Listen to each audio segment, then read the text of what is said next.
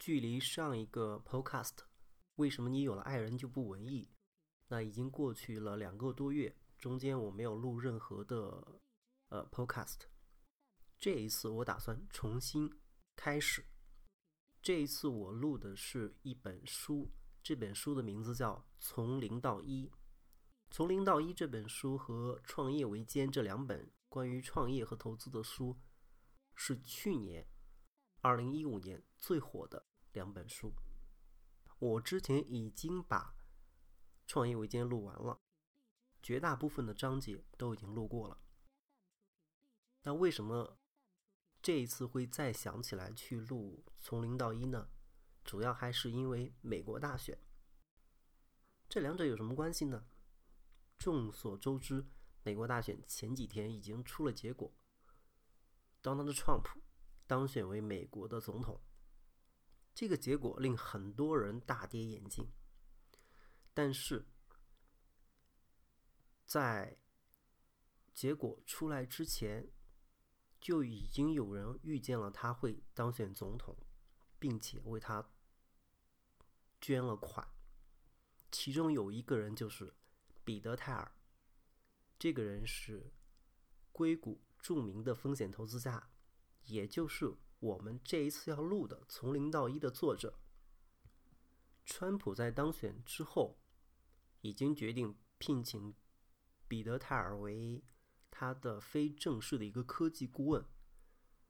这件事情由此让我联想到了他在二零零四年投资 Facebook，花了五十万美元投资 Facebook，后来的收益达到了两百多亿美元。这个事情使他。一下子成为硅谷最著名的风险投资大佬。那么，我认为这一次他给川普捐了一百万美元，这也是一种投资行为。这种投资行为跟零四年投资 Facebook 是一样的。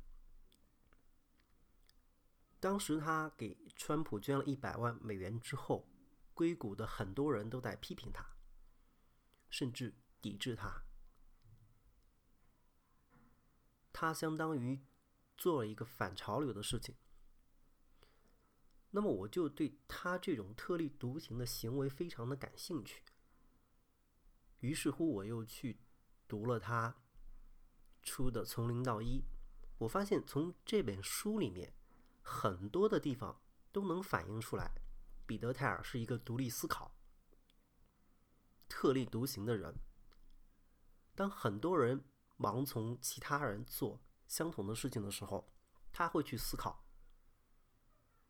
我是不是要这么做？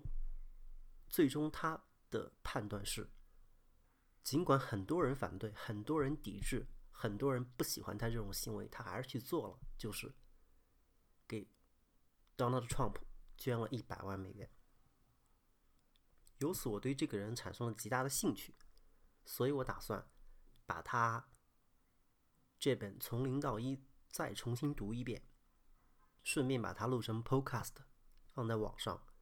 我希望那些跟我一样对彼得泰尔和从零到一有兴趣的听众，一同去分享这本书里的一些内容和我的一些感想。谢谢大家。